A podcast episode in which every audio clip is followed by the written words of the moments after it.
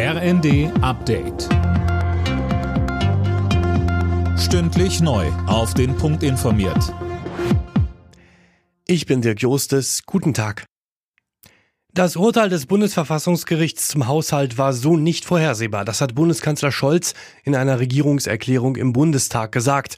Jetzt herrsche aber Klarheit und man werde den Haushalt entsprechend ändern. Aber der Staat wird seinen Aufgaben auch weiterhin gerecht. Ich sage das auch an die Bürgerinnen und Bürger gerichtet, die aufgrund mancher wilder Vorschläge und manch gezielter Falschmeldungen in den sozialen Medien verunsichert sind.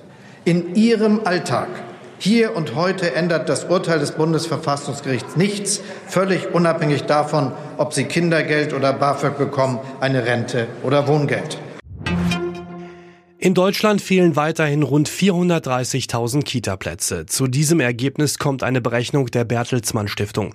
Sie schlägt deshalb unter anderem vor, dass das pädagogische Personal sich nur noch auf die Betreuung konzentriert und mehr Quereinsteiger eingestellt werden.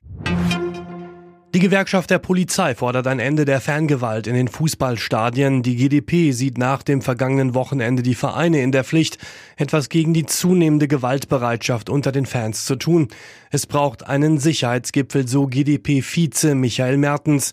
Denn mehr Einsätze bedeuten auch mehr Kosten. Was natürlich jetzt passiert, innerhalb der Polizei wird der Kräfteansatz für solche Spiele nochmal neu überdacht und das belastet die Polizei und das muss man sagen, auch damit den Steuerzahlern noch mal enorm mehr, ähm, weil die Ereignisse der letzten Wochen dürften sich nicht wiederholen und dafür bedarf es vermutlich leider auch mehr Personal und mehr Polizei.